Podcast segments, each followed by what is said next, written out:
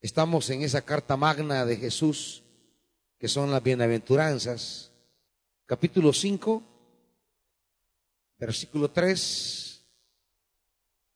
Dichosos los pobres en espíritu, porque el reino de Dios les pertenece. Dichosos los que lloran, porque serán consolados. Dichosos los humildes porque recibirán la tierra como herencia. Dichosos los que tienen hambre y sed de justicia, porque serán saciados. Dichosos los compasivos, porque serán tratados con compasión. Dichosos los de corazón limpio, porque ellos verán a Dios. Dichosos los que trabajan por la paz, porque serán llamados hijos de Dios. Dichosos los perseguidos por causa de la justicia, porque el reino de Dios, el reino de los cielos, les pertenece. Una vez más, Padre, estamos ante la palabra de Jesús, donde nos revela el camino de la plenitud, de la alegría, de la realización humana. Padre, háblanos y enséñanos por tu Santo Espíritu, en el nombre de Jesús. Amén. Siéntense, amados.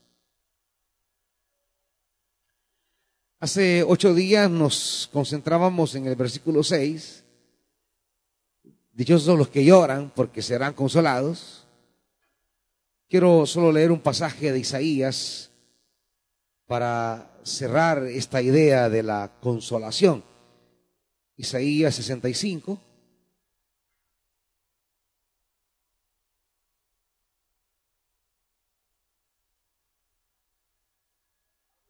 Versículo 13, para recordar un poco el espíritu de, de esta bienaventuranza que vimos hace ocho días y pasará a la siguiente. En esta línea de Isaías 65 es que, es que Jesús está planteando el tema de la bienaventuranza. Y dice Isaías 65, 13, porque así dice el Señor Omnipotente, mis siervos comerán, pero ustedes pasarán hambre.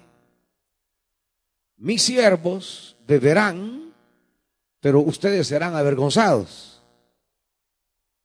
Mis siervos cantarán con alegría de corazón, pero ustedes clamarán con corazón angustiado, gemirán con espíritu quebrantado.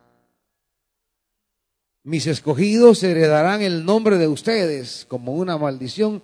El Señor omnipotente les dará muerte, pero a sus siervos le dará un nombre diferente. Esta es como el contraste de, de, los que no son siervos y los que son siervos. Es lo que va a ocurrir con los que no son siervos, lo que va a ocurrir con los que son siervos. Es la misma línea de las bienaventuranzas. Los que lloras, los que lloran serán consolados. Vamos al versículo 5. Dichosos los humildes, porque recibirán la tierra como herencia. Dichosos, felices, bienaventurados. Esa es la riqueza de sentido que tiene la palabra. Macarios en griego, Macarios. Dichoso, bienaventurado, felices. Es es como que Jesús esté dando la clave de la felicidad. ¿Dónde está la alegría verdadera? ¿Dónde está cuando alguien puede decir, la hice, estoy realizado? Esas son las bienaventuranzas. La manera de, de encontrar en la vida la realización, de decir, estoy, estoy hecho estoy feliz. Es el sentido de la palabra dichosos. Ahora, habla de los humildes. Con respecto al tema de la humildad, hay muchísima confusión. Porque la gente ha llegado a identificar la humildad con la vestimenta, con la pobreza. Y hay algunos pobres que son bien orgullosos, hermanito. ¿Verdad? Hay, algunos pobres que eh, están necesitados, pero si usted le regala una camisa, no se la ponen. Yo, de regalado, uff, jamás. Eh, eh, hay actitudes de grandeza. Entendamos que la humildad no es el término que se opone a riqueza. Humildad no es el término que se opone a, a una clase social alta, no, no. Humildad es la contraposición de orgulloso. Humildad es la contraposición de, eh, eh, eh, de alguien ostentoso. Humildad es la contraposición de la soberbia. Estamos hablando de actitudes, de manera de cómo eh, eh, eh, nos vemos y vemos a los demás, la manera de cómo reaccionamos ante los demás. No estamos hablando necesariamente de condiciones económicas. Se esperaría que el pobre, por su limitación económica, pueda actuar con cierta humildad. Y que el rico, porque se siente empoderado por lo material, pues se vuelve arrogante. Es cierto que lo material puede ser un factor que, eh, eh, que promueva la soberbia o la humildad, es cierto, pero no necesariamente. Porque hay ricos que son muy humildes y hay pobres que son bien arrogantes. Hay ricos que son que no son soberbios, son muy llevaderos, son muy, son muy gente, son muy generosos, son muy abiertos, son muy eh, eh, de entender que el dinero no los hace más ni menos. Claro, son contaditos, le puedo decir, pero hay. ¿Me entiende? Y hay pobres que, que son soberbios que son orgullosos, que no tienen ni que caer muertos, pero son alzaditos. Son actitudes frente a la vida y frente a otros y frente a uno mismo. Conozco gente que sin dinero o con dinero es lo mismo. Que no tienen para comer o tienen para comer de, lo más fino y, igual, no cambian. Tratan a los demás de la misma manera porque saben que el dinero no me hace más ni me hace menos.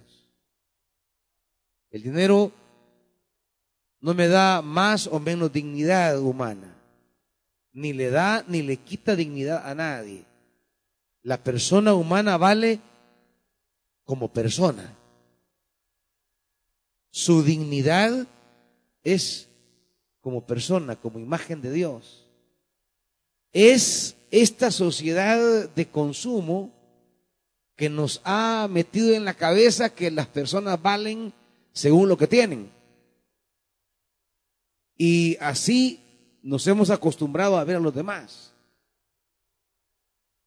En la medida que que son poseedores de bienes, pues eh, jalan nuestra atención. Nos volvemos más amables, más atentos, nos volvemos más eh, bondadosos con la persona que, que ha sido beneficiada o es o tiene ventajas económicas por encima de otro y, y el pobre que no tiene pues la dignidad material del otro, pues ni lo saludamos. Santiago nos recuerda esto en su carta, acompáñenme Santiago. Y qué bueno recordar, hermanitos. El valor de nosotros es en el valor como personas. Aunque el mercado nos diga que usted vale si anda un iPhone o un S, S9, o que si anda en un carro del año, usted vale más que otro. ¿Verdad? Que usted vale más si se baja de un carro al que se bajó de la 38. Son categorizaciones que ha hecho el mercado. Pero dice Santiago, capítulo, capítulo 2, versículo 1, hermanos míos, ¿está conmigo? La fe que tienen en nuestro glorioso Señor Jesucristo no debe dar lugar a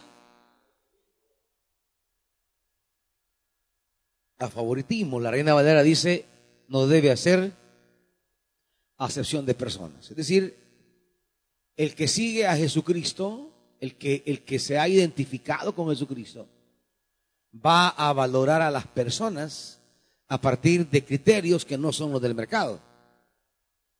Y hay que aprender aquí el tema de la humildad. El tema de la humildad. Que no es el tema de ser pobre, que no es el tema de, eh, eh, de ser dundito. Eh, la reina Valera dice ahí, bienaventurados los mansos, ¿va? No, en lugar de humildes. Digo en el, en el 5.5 de Mateo. Bienaventurados los mansos. Eh, o la NBI que dice humildes. Y a veces se ha pensado que la mansedumbre es ser un poco atarantadón. ¿Verdad? No, no, no, eso no tiene nada que ver con eso. Ya vamos a ver el caso de Moisés. El tipo era el más manso, dice la Biblia. Pero ese era colérico. No tiene que ver nada. Mansedumbre con carácter. Que la gente dice, hey, qué calmadón ese, bien manso. No, hombre, es un gran orgulloso. O sea, no confundan el carácter apangado con mansedumbre. Son cosas distintas. Y vamos a ver cómo se dice. Volvamos a Santiago. No deben dar lugar a favoritismos. Por aquí anda la la humildad. Supongamos, ya de aquí viene la frase esa del meme, va, supongamos. Supongamos que en el lugar donde se reúnen entra un hombre con anillo de oro y ropa elegante y entra también un pobre desarrapado. Aquí están las dos condiciones. ¿verdad? El hombre elegante con anillo y ropa fina es un indicio socioeconómico de alguien. Y un pobre desarrapado, pues también es la señal de alguien en su condición económica. Si atienden bien al que lleva ropa elegante y le dicen, siéntese usted aquí en este lugar cómodo, o sea, le dan el lugar de honor y de comodidad al hombre elegante, a la hermana que viene bien guapa, bien linda, honorosa y que viene el salón, hermanita, usted siéntese aquí, mire.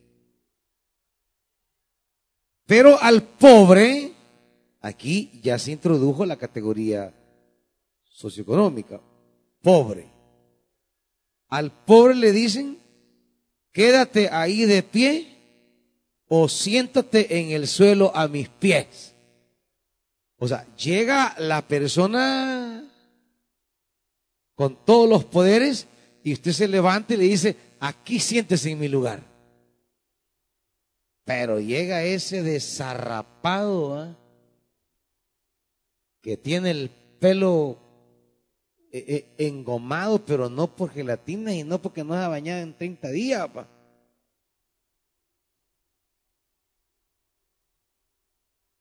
y le dice, mira, vos mira dónde te sentás. Vos ve qué haces. Sentada en el suelo. Entonces le dice, ¿acaso no hacen discriminación entre ustedes juzgando con malas intenciones? La humildad. La humildad tiene que ver cómo yo me miro a mí mismo y cómo yo miro a los demás. La humildad no es cosa de carácter, es cosa de perspectiva de valorar a los demás y de valorarme a mí mismo. Las personas tienen complejos que afectan su humildad. Hay quienes creen que no valen nada y hay quienes creen que lo valen todo. Esos sentimientos de inferioridad o de superioridad que nos manejamos, que no nos permiten vernos en la perspectiva correcta, valorarnos en la perspectiva justa, qué soy y qué no soy. Muchos de los problemas emocionales que vive la gente es porque no se ha ni siquiera conocido a sí mismo ni aceptado a sí mismo no tiene de sí mismo una opinión correcta. O sea, nosotros tenemos que aceptar lo que somos y lo que no somos. Tenemos que aceptar lo que tenemos y lo que no tenemos. Y entender que, tal como somos, tenemos un gran valor y no andarnos comparando con medio mundo, porque ahí es donde perdemos la humildad. Pues sí, si yo no tengo, eh, si, si, si yo pude haber dicho, yo quería ser chelito y soy negrito, y vive con ese trauma, es que yo quería ser alta y mire, guasapita quedé. Es que yo quería ser eh, eh, eh, de dos metros.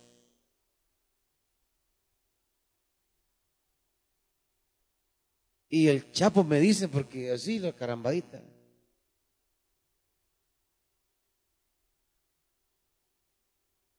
Es que yo ojos verdes quería. Y nací con estos pacunes.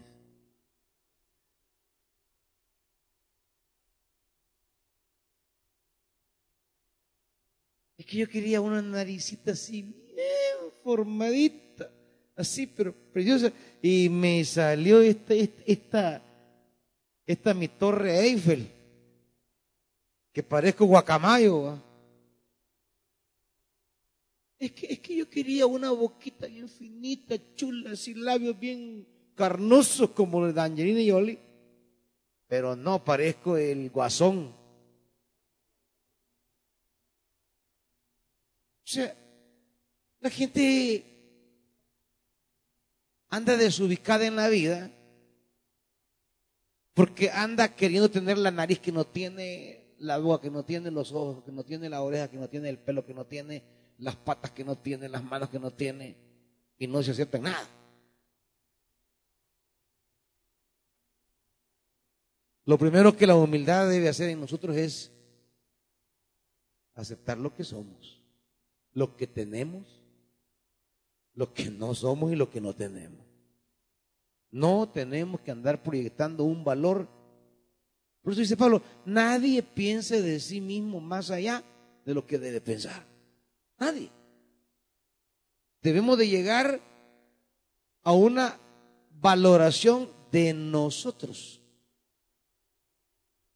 A aceptarme yo, a amarme yo, por eso dice, ama a tu prójimo. Es que si usted no se ama a sí mismo, nunca va a amar a su prójimo. Y hay gente que solo pasa desamándose. es que yo soy una desgracia. Es que yo soy un maldito. Es de cómo vine a tener este pelo. Gente que pasa desgraciándose.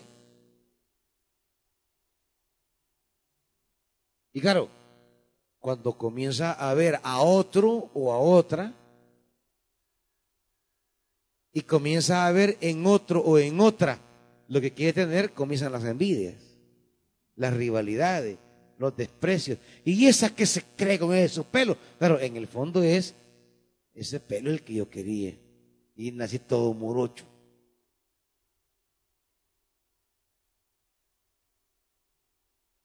Esa desgraciada, qué linda la nariz. Y la mía como que es tomate. Qué finos los hoyitos que tiene ahí. Y, mío parece bulldog. Las orejitas, mira qué chistes. Y yo casi que vuelo con las orejas. Parezco Dumbo. Y la gente se anda avergonzando de sí misma. Y vive buscando que la acepten. Anda buscando aceptación. ¿Cómo quiere que lo acepten si ni usted se acepta? ¿Cómo lo va a aceptar otro si ni usted se acepta a sí mismo? La primera clave de la humildad es valorar lo que somos. Mire, usted quizás no tiene los ojos que quería tener, pero tiene unas cualidades que no tiene de ojos verdes. Es para que usted se ha dejado minar la mente por esa tontera. Pero hay en usted cualidades que otros quisieran tener. Pero a veces ni las ha visto, ni las ha descubierto porque se ha clavado en lo que no tiene y no se ha fijado en lo que tiene. Como dicen, cada feíto tiene su gracia. Y cada bonito su desgracia. hay que saber hallar la gracia de cada quien. En lugar de estar en una carrera desenfrenada por querer ser como fulano, por querer ser como mengano. Y hay quienes que dicen, vamos a ir, no, es que como yo eh, eh, eh, no soy como ella, no sé si me van a aceptar.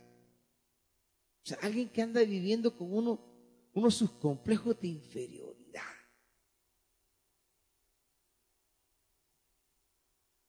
Uno sus complejos de que no valen nada. ¿Quién ha puesto las normas de belleza en el mundo? ¿Quién establece las normas de lo que es bonito y lo que es feo?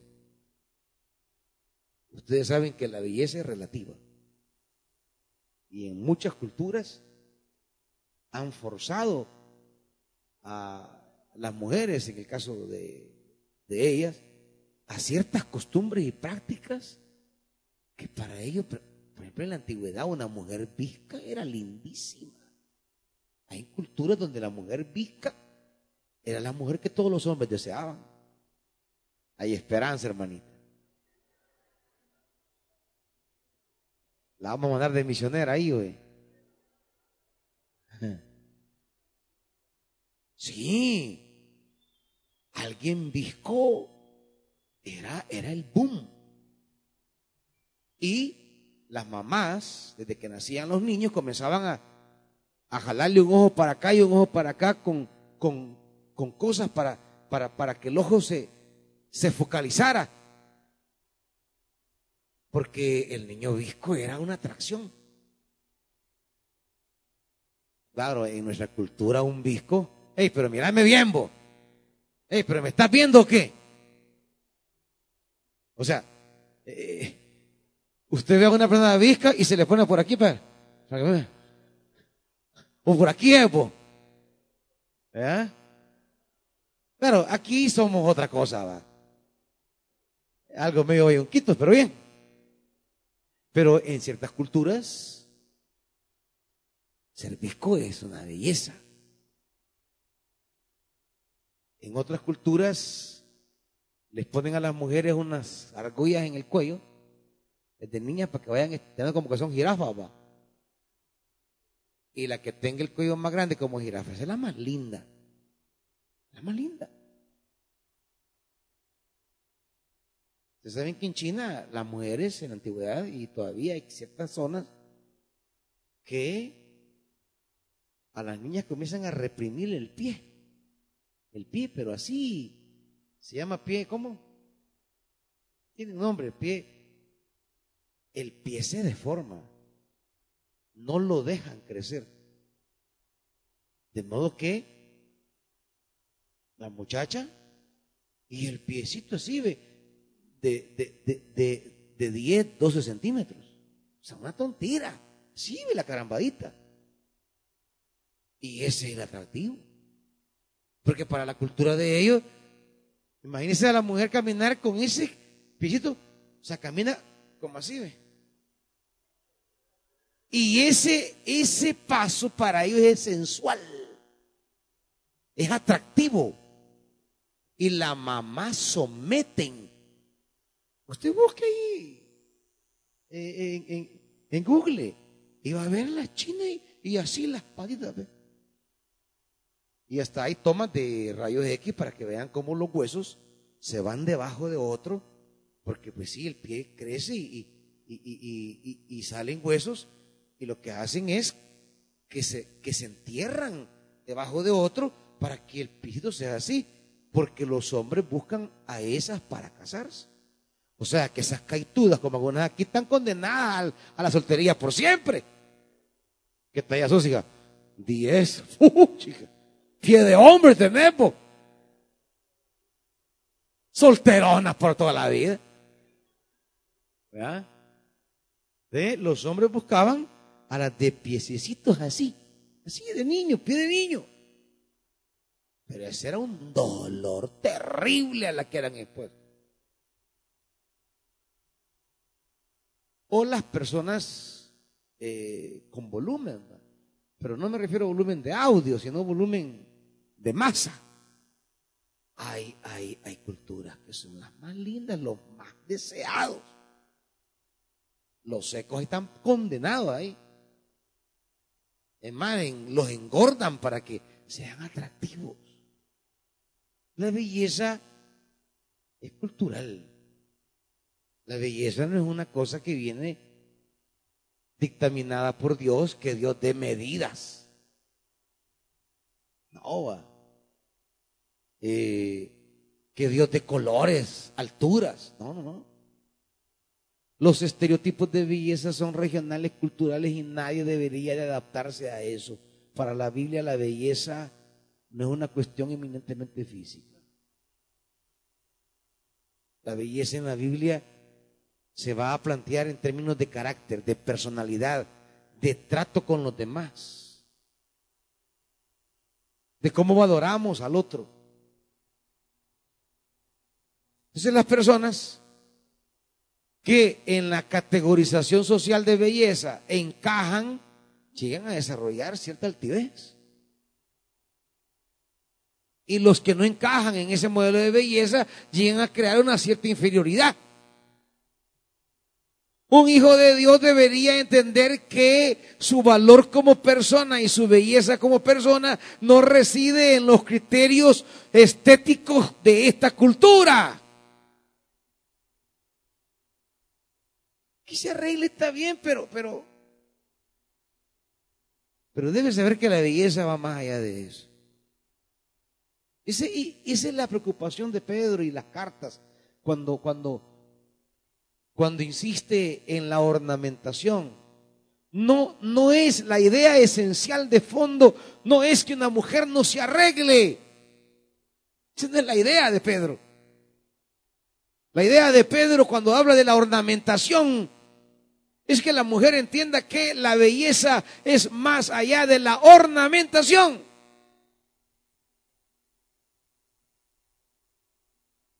Es decir, lo que quiere Pedro es evitar que la mujer caiga en la trampa que vale según lo que la sociedad ha dictaminado que vale por su arreglo.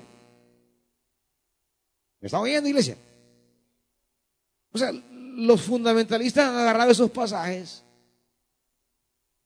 como, como, como la negativa que la mujer se arregle. No, no, es, es, eso no es lo que está diciendo Pedro. Lo que sucede es que la sociedad impone cierta dominación a partir de qué cosa usted vale. Y que si no encaja en eso, mire lo que dice Pedro, para, para, para, para que vea lo que le quiero explicar.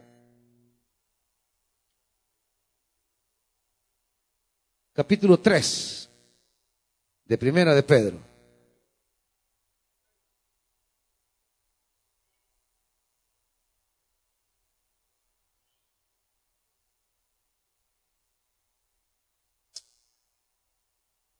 Primera Pedro capítulo 3.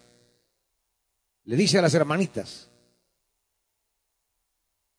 que la belleza de ustedes no sea la externa que consiste en adornos tales como peinados ostentosos, joyas de oro y vestidos lujosos. Ahora, ¿qué está diciendo Pedro? Que las hermanitas eh, no se adornen. No. Que no usen peinados encopetados. Que no se alice el pelo que no se ponga extensiones, que no se acoloche. No, no dice eso.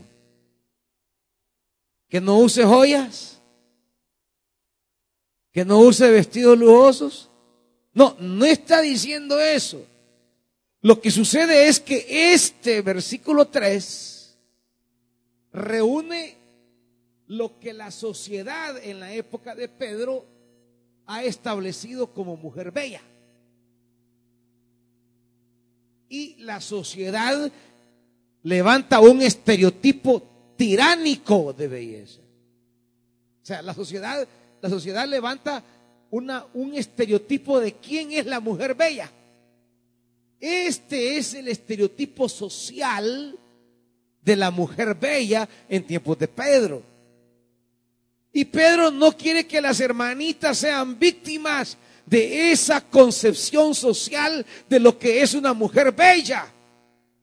O sea que si la hermanita ya no viene con el pelo chulo, ella se va a sentir que no vale nada. Como hoy la sociedad tiene una concepción tiránica sobre lo que es la belleza. Y los hombres y las mujeres allá andan con una desesperación por encajar en el concepto de belleza que la sociedad nos ha establecido. Mire, a lo más que usted debe de preocuparse es de llenar el perfil de salud, pero no de belleza.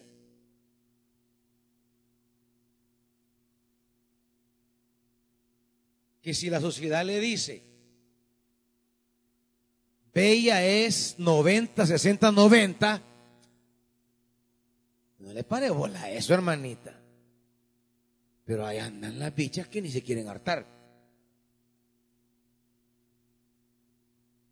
Ay, es que esta, esta mi llanta que tengo aquí. Y gran angustia por la llanta. Una desesperación por la llanta y andan viendo cómo se refajan para que parezca lisita y, y, la llanta se la meten, o sea que la, que si la llanta va para afuera, la faja se las hunde.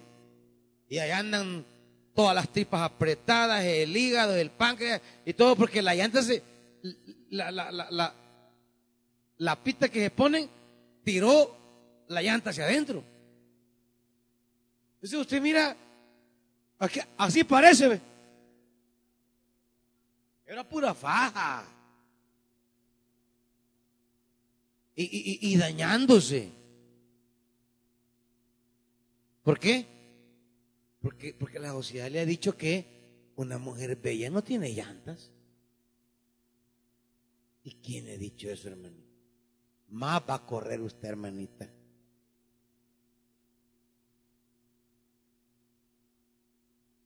Y andan los hombres que, ay, tengo eh, aquí el six, eh, no se me marca, tamaña timba.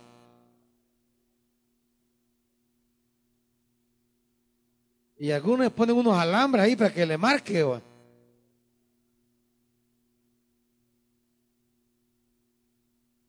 A mí el único six que me interesa, ya sabe. El de la panza. Pero hay una obsesión, hay una obsesión. Hay una obsesión por llenar, por llenar el estereotipo de belleza que la sociedad nos impone y hay quienes viven decepcionados y frustrados porque no llenan ese perfil. Viven envidiando.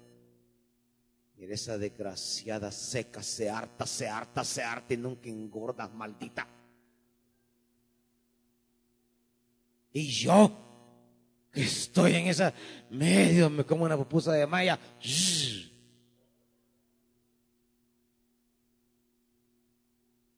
Ya, ya, ya eh, eh, no le piden al Señor por su vida espiritual. No, no, Padre, solo te pido que me des un don de hartarme y no engordar, Padre. Solo eso te pido. Ya no ora por los enfermos, ya no ora por la predicación, ya ora por eso. Hay una obsesión no se acepta, no se valora, envidia a otros y anda viendo de qué maneras compensa lo que no tiene. Usted no tiene que compensar nada, hermanito. Los que, los que, los que estamos gorditos, a lo más que tenemos que preocuparnos es por la salud, pero no porque, porque estemos bellos. Si, si, si, si el que nos va a querer, nos va a querer de todas las maneras posibles. Se corre choncho. ¿Verdad? Eh, ninguno, hermanitos ni hermanitas, una iglesia libre en Jesucristo no puede ser esclava de estereotipos culturales de belleza. Si usted se quiere peinar ir al salón de la hermana Brinda, de la hermana, ¿cómo se llama? La hermana Elvira o de, o de, ¿quién más? Y salir con un suspeinado que así va, le sale todo, y sale así, está bien, dele. La Biblia no, no, no, no tiene problema con eso. Que, que, que, que su pelo es cuto, pero siempre soñó andar hasta aquí. Vaya a ponerse cola de caballo, dile.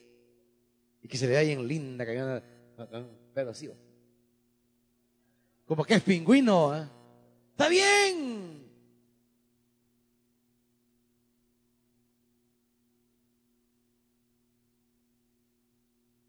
Pedro no está en contra de eso, pero hágalo porque usted quiere, no, no porque quiere llenar un estereotipo.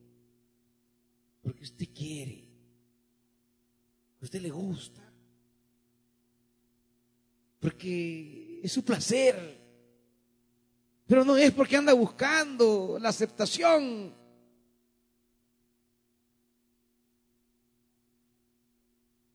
Que la belleza no sea eso, quiere decir. De creer que habiendo llenado el estereotipo social de belleza, somos bellos, ¿no? Cuatro. Que su belleza sea más bien la incorruptible. O sea, que hay dos bellezas, la corruptible y la incorruptible. Y dice, la que procede de dónde? De lo íntimo del corazón.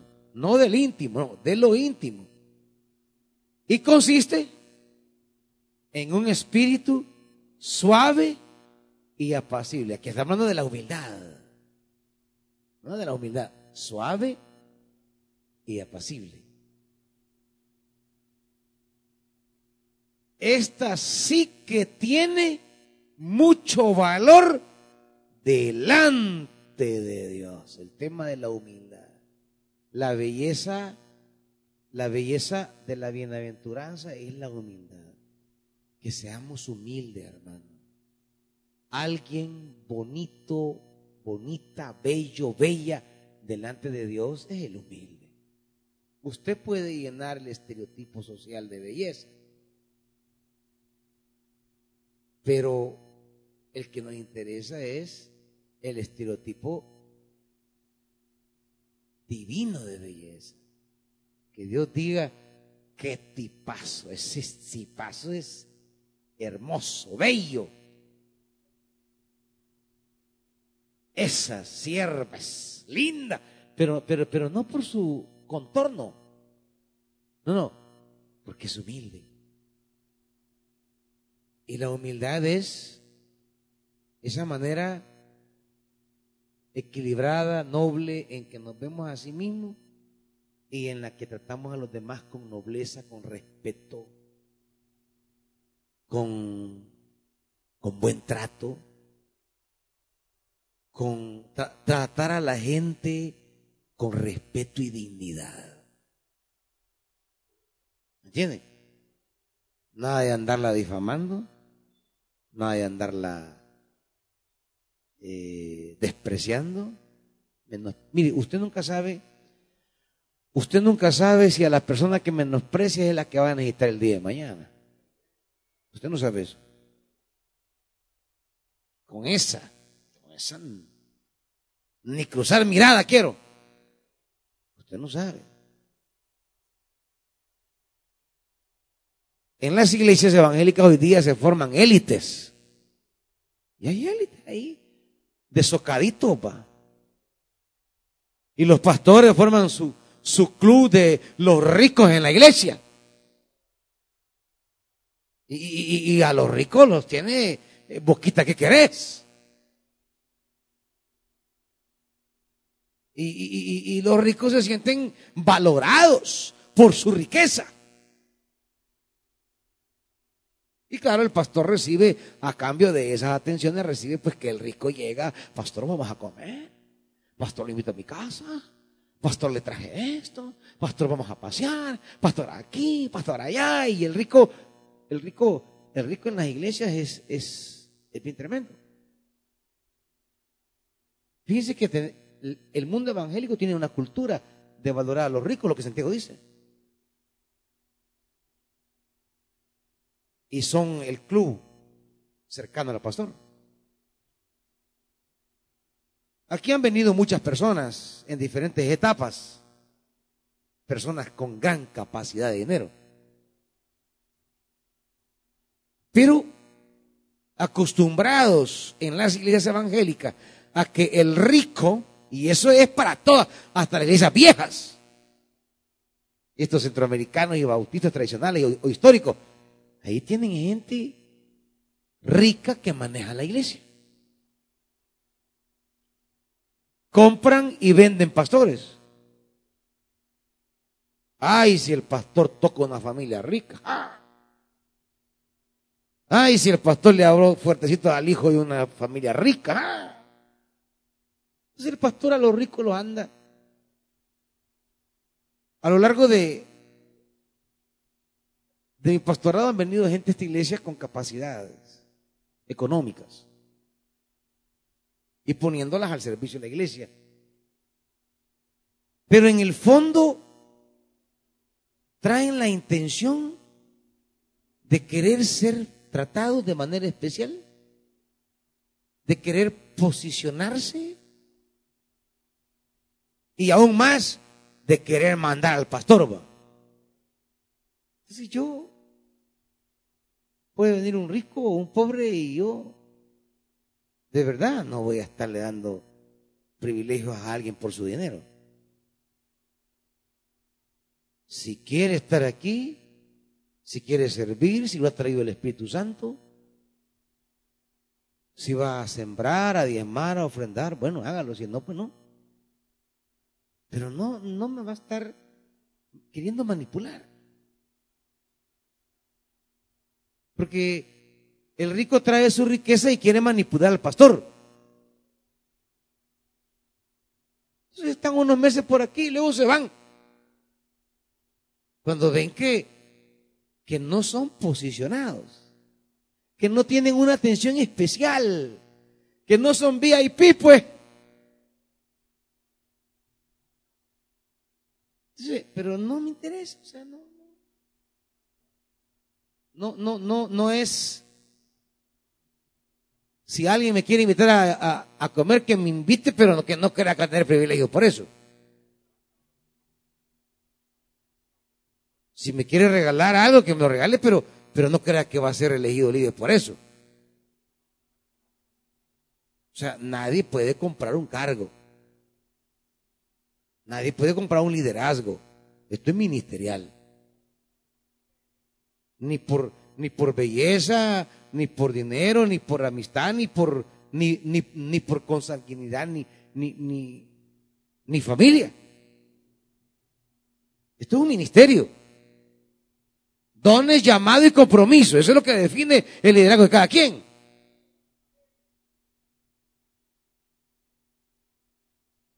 Si un miembro de mi familia va a estar en un cargo de liderazgo, es porque sus dones, su llamado, su compromiso, su perseverancia lo ha llevado ahí. No por ser mamá, hijo, hija, esposa o hermana del pastor. Es porque su compromiso con la obra de Dios lo tiene ahí.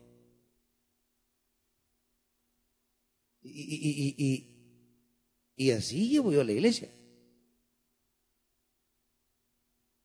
Hermana María, aquí en la iglesia ustedes ven que a mí no me está diciendo hijo, pastor me dice. Puede ser mi madre, pero aquí me dice pastor, pastor. No soy su hijo, aquí soy el pastor. Y, va a hacerlo como pastor diga. Entonces, a veces la gente se confunde, así como se puede confundir un familiar, un amigo o un rico la gente se trastorna. Yo sé lo que no soy, lo que no tengo, lo que no puedo. Uno tiene que llegar a aceptar lo que es, lo que no es, lo que tiene, lo que no tiene, lo que puede, lo que no puede. Y concentrarme en lo que soy, en lo que tengo y en lo que puedo. Y valorar a otro, a otra, yo no tengo todos los dones. Yo no tengo toda capacidad, todo conocimiento. Somos complementarios en la iglesia. Lo que yo no puedo, usted lo puede. Lo que yo no tengo, usted lo tiene. Lo que yo no sé, usted lo sabe. Y viceversa. No soy sábelo todo, puedo todo. No, eso es solo el Señor que decimos omnipotente, que todo lo puede, omnisciente, que todo lo sabe, omnipresente, que está en todos lugares. Solo Él. A partir de ahí, todos tenemos flaquezas y fortalezas. Todos tenemos puntos fuertes y puntos débiles. Y eso nos da humildad. Cuando yo acepto lo que soy, lo que no soy me da humildad y valoro al otro porque el otro sabe, tiene y puede lo que yo no. Mire, hay gente que con un título cree que ya. Usted luche por un título, pero quiero que sepa que es solo un título. No, no, no es que usted ya llegó a la plenitud del Evangelio. ¿Qué será otra, otra maña en las iglesias, papá? Eh, eh, en, la vieja Betania aquí, pase doctor fulano tal, y allá va el doctor. Pase licenciada. Ya, ya ni hermanos se dicen. ¿Sí? Ya se tratan en la iglesia a partir de sus títulos. y, y, y, y la hermanita que no tiene. Que no es bachiller ni siquiera, que llegó a tercer grado. Que pase tercera grada, hermana. Así le vamos a decir. Pase la que llegó a sexto, venga. Ya, ya, se van creando escalones. Se van creando ya eh, eh, eh, ciertos estatus. Ciertas élites. Y ya el hermanito que no es doctor, ya, ya él se ve menos. El que no es licenciado, no, no, que los líderes sean los licenciados. Mire, puede haber un doctor que sea inútil en las dudas del reino. Y puede haber un hermanito que apenas puede leer que sea útil a la causa del Evangelio. Y por eso muchas iglesias están empantanadas, porque eligen a la gente con título. Y esa gente a veces es inútil la cosa del Evangelio. Y eso hemos desarrollado en la iglesia. Aquí hay gente que tiene sus títulos y a veces usted no sabe. Hay gente aquí que es bien profesional y usted ni se imagina que es licenciado, doctor, ingeniero, que es enfermo. Usted no sabe. Porque no nos hemos acostumbrado a hablar de nosotros en títulos, sino en nuestro valor para la causa del Evangelio. Porque tan valioso es en el círculo del Evangelio la pastora que es doctora, como la hermana que venda dulce en el mercado, para la causa del Evangelio tenemos el mismo valor de dignidad ante Dios, hermano. Que ella podrá usar sus dones y conocimientos al servicio del Evangelio, está bien. Pero como personas al servicio, los dones y los llamados cuentan. Que la labor de cada quien sí que hay un ingeniero y un maestro de obra, esas clasificaciones oh, aquí no entran. Porque el maestro de obra aquí puede ser quizás perito arquitecto como Pablo en los asuntos del reino. Y el ingeniero ser albañil en el reino. ¿Me entiende? Entonces, trasladar las eh, los, los escalones sociales a la iglesia, eso daña, arruina. Porque no, no, no hay una equivalencia.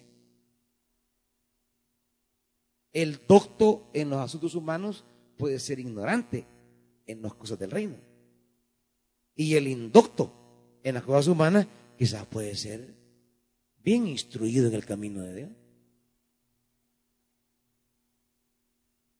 La humildad, la mansedumbre, es ese, ese, esa actitud de valorarnos en la justa medida. Vea, vea, vea números, por favor.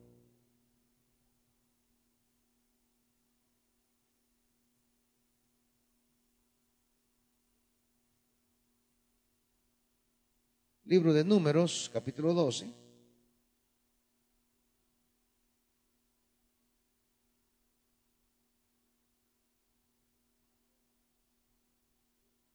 Moisés había tomado, versículo 1, por esposa a una egipcia. Así que Miriam y Aarón empezaron a murmurar contra él por causa de ella. Vean el contexto.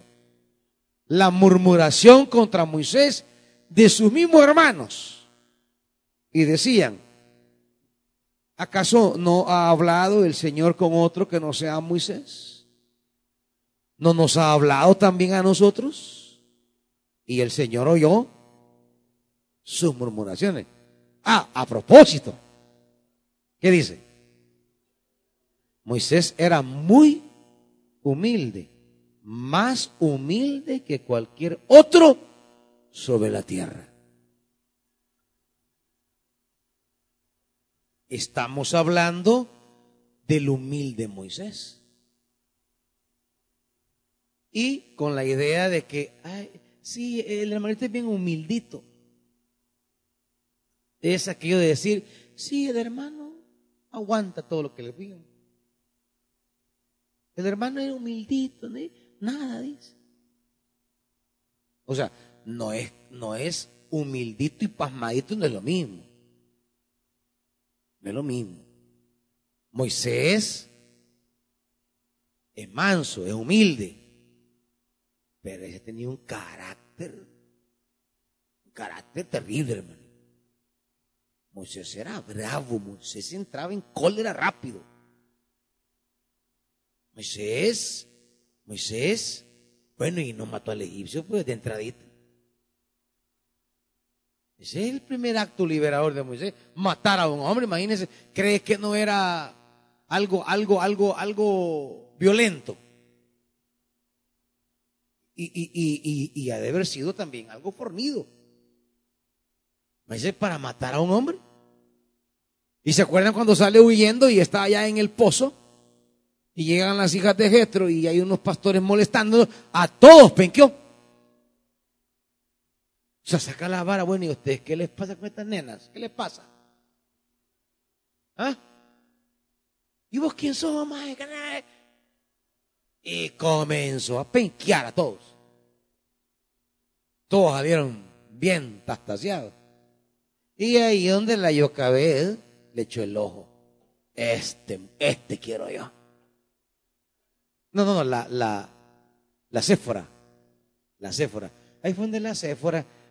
Moisés ahí como un siervo protegiéndolas, pero no, ella ya le echó el ojo. O sea, Moisés no iba por eso, pues, ni iba buscando mujer, pero ahí la mujer ya dijo, este, este, dijo. O sea, Moisés no era sencillito de carácter, era mero colérico, violento y, y, agresivo. Es más, esa, esa, agresividad fue la que, la que le impidió entrar a la tierra. Dios le dijo, háblale a la roca, pero como estaba encachirulado, le pegue gran porrazo. O sea, estaba enojado. ¿Acaso tengo que sacarles agua a la roca? Como que era Elba, como que, como que de su porrazo él, él iba a romper la roca. Ah, vaya, le dijo el Señor, no vas a entrar, no vas a entrar. Y no entró. En un arrebato de cólera, perdió la tierra, pero era humilde. El más humilde de todos. ¿Qué es la humildad entonces? Penqueando a los pastores, matando a un hombre, enojándose con con el pueblo y, haciendo y haciendo. Pero era el más humilde. ¿Qué es la humildad entonces? ¿Qué quiere decir el Evangelio? Los humildes. Claro, en el contexto bíblico, la humildad tiene que ver con esa, esa Moisés tenía la potestad de responder a sus hermanos desde su posición. Podía tomar las cosas en sus manos, pero no lo hizo. David era humilde. David era humilde y era rey. Tenía poder, pero era humilde. Por eso dice, este humilde clamó al Señor. Su experiencia espiritual de ser pobre, humilde. Porque David pudo haber actuado conforme a su poder y capacidad ante la gente que le hizo daño. Pero dijo, no, no, yo, yo, yo, no, yo no puedo levantar mi mano.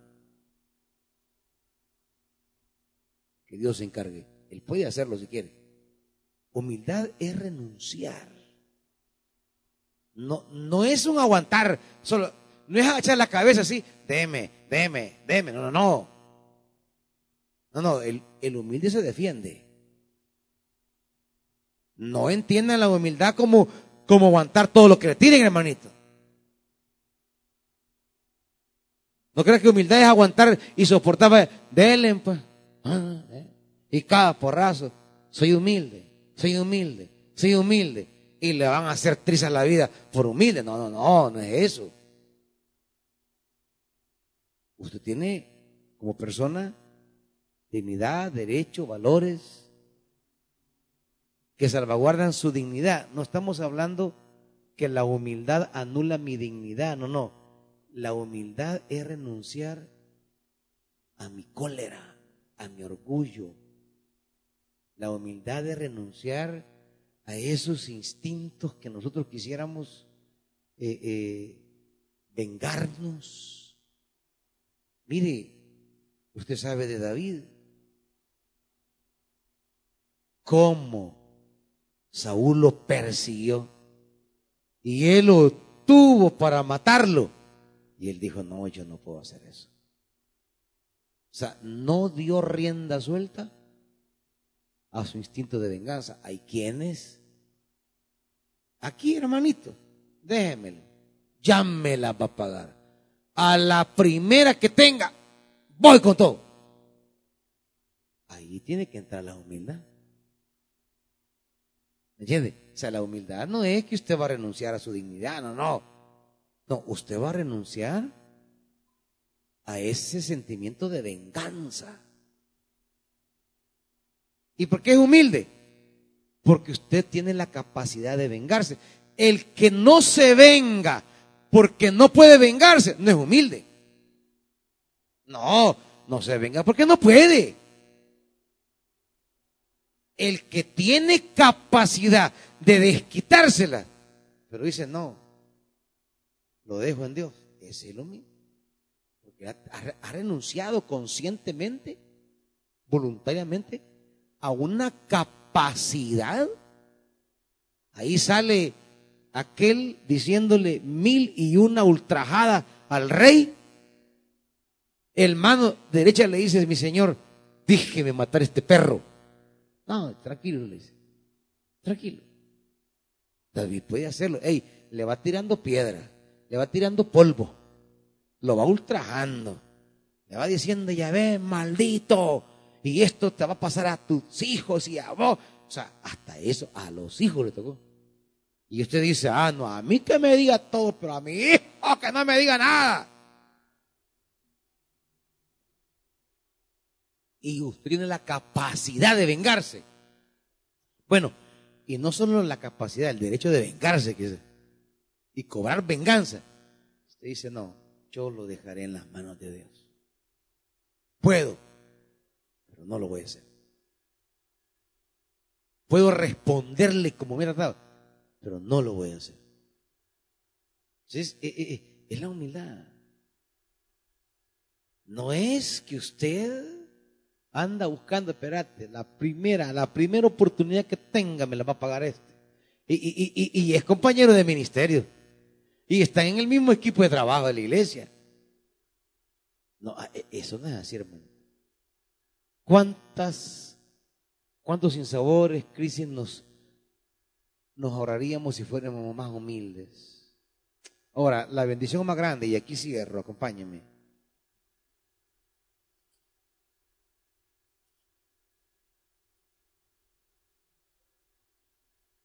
Primera Pedro capítulo 5.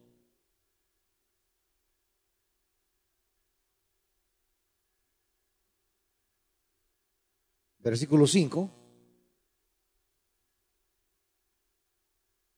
Asimismo, jóvenes, sométanse a los ancianos. Y diga bien lo que dice. Revístanse todos, todos, de humildad en su trato mutuo. Aquí está la humildad. Es trato mutuo. No es cómo se viste. No es que come, ni a dónde va, ni qué usa. Eh, usted puede usar el vestido más caro o el más barato. Eso no es cosa de humildad. No, no. Humildad es el trato mutuo. ¿Cómo trato a los demás? ¿Por qué? ¿Por qué, hermanitos? Ah, porque Dios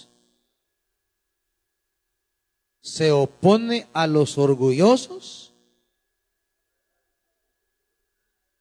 pero da gracia a los humildes. El Señor se acerca al humilde y al altivo de lejitos. ¿A quién tiene Dios de lejitos? Al altivo, al altivo, al orgulloso. Así como usted dice, ¿verdad? Ah, no, a esa de lejitos. No quiero problema. Este Dios lo ve a usted y yo le pregunto, ¿qué dice Dios cuando lo ve a usted? Con este de cerquita, vení, caminemos vos. Ah, no, pero con este de lejitos. El trato mutuo, ¿cómo? Mire, hay, hay gente aquí entre nosotros que se refiere a hermanos con palabras ofensivas, despectivas. Ah, esa es un desprecio. Hermanitos, Dios nos puede estar viendo de lejos por eso. ¿Cómo le voy a decir, Señor? Mirame, acercate. Si yo lo estoy alejando en mi trato mutuo como hermanos, quiere, quiere que Dios se acerque a su vida. Trate bien a su hermano. ¿Por qué era humilde Moisés allá? Porque Aarón y María murmurando. Pero Moisés no responde con murmuración. Es más, cuando el Señor le dice a María, mira, te vas a quedar leprosa, Moisés intercede, Señor, tenga misericordia. Así como dice, Señor, si es mi hermana, sí, yo sé que está hablando cosas mías, yo sé que me anda comiendo mi espalda, yo sé que, pero es mi hermana, Señor, no la puedes dejar como un, como un animal abandonado. entonces le dijo, pero siete días sí le va a dar lepra. Ah, está bien, Señor, siete días, pero sigamos caminando.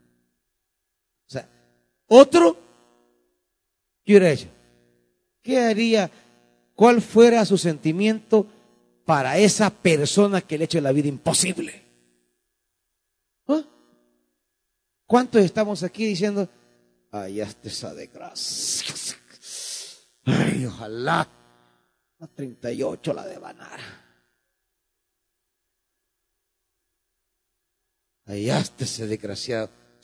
estamos en la casa de Dios, en la familia de Dios, pero no somos humildes. No somos humildes.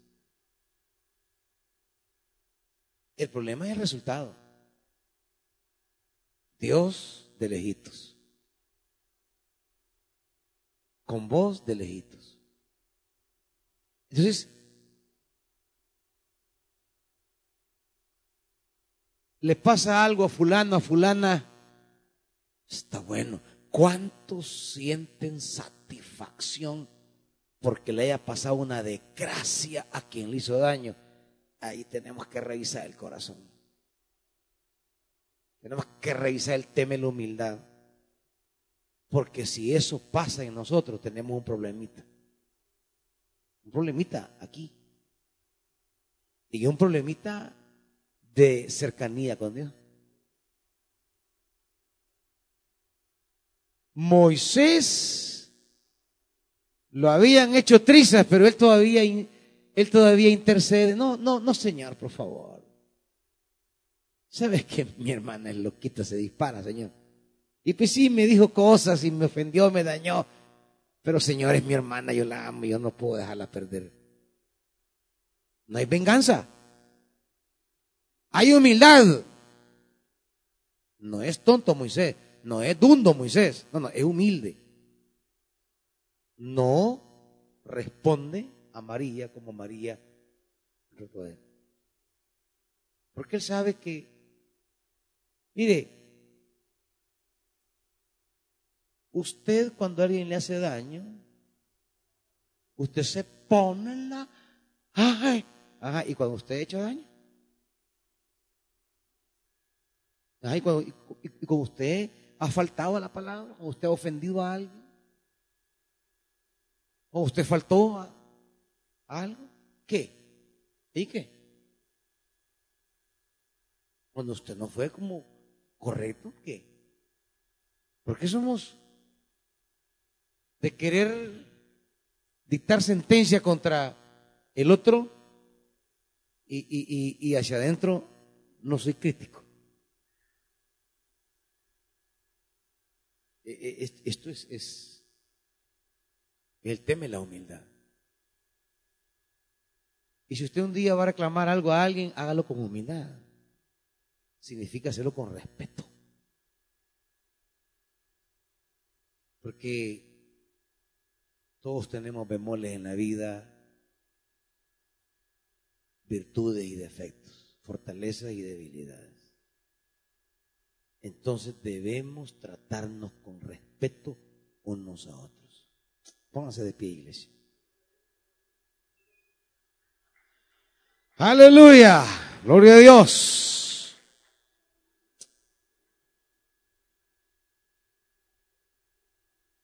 ¿Por qué no le pedimos al Espíritu Santo mucha humildad?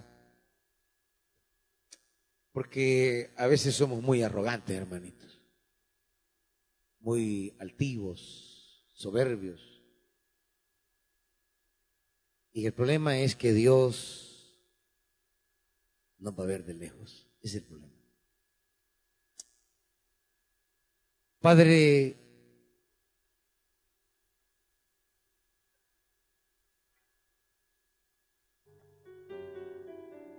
qué complicado es ser humilde esconder nuestra arrogancia detrás de, cargos eclesiásticos, nuestro orgullo.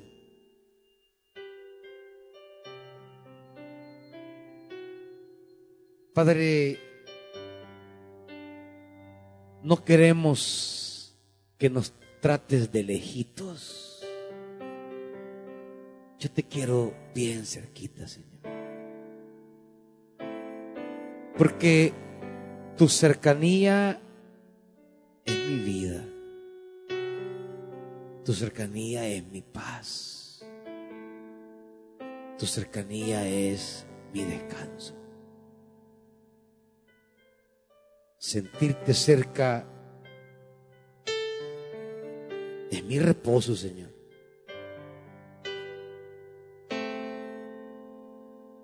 Y tu cercanía tiene que ver con mi humildad. Y a veces me olvido de ser humilde. Mis hermanos aquí. Mis hermanas. ¿Cuántos y cuántas se olvidan de ser humildes?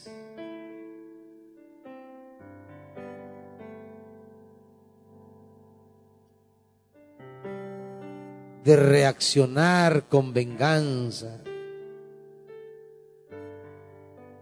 de irrespetar al hermano, de hablar groserías que no le constan, de murmurar y difamar.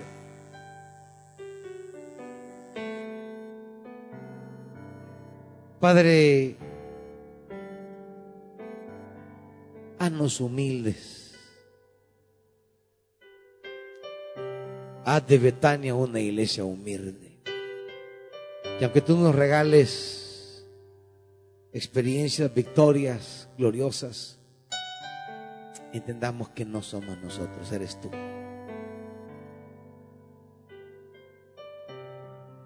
Que nadie se crea más que su hermano, mejor que su hermana. Que nadie mide con detén y desprecio al otro.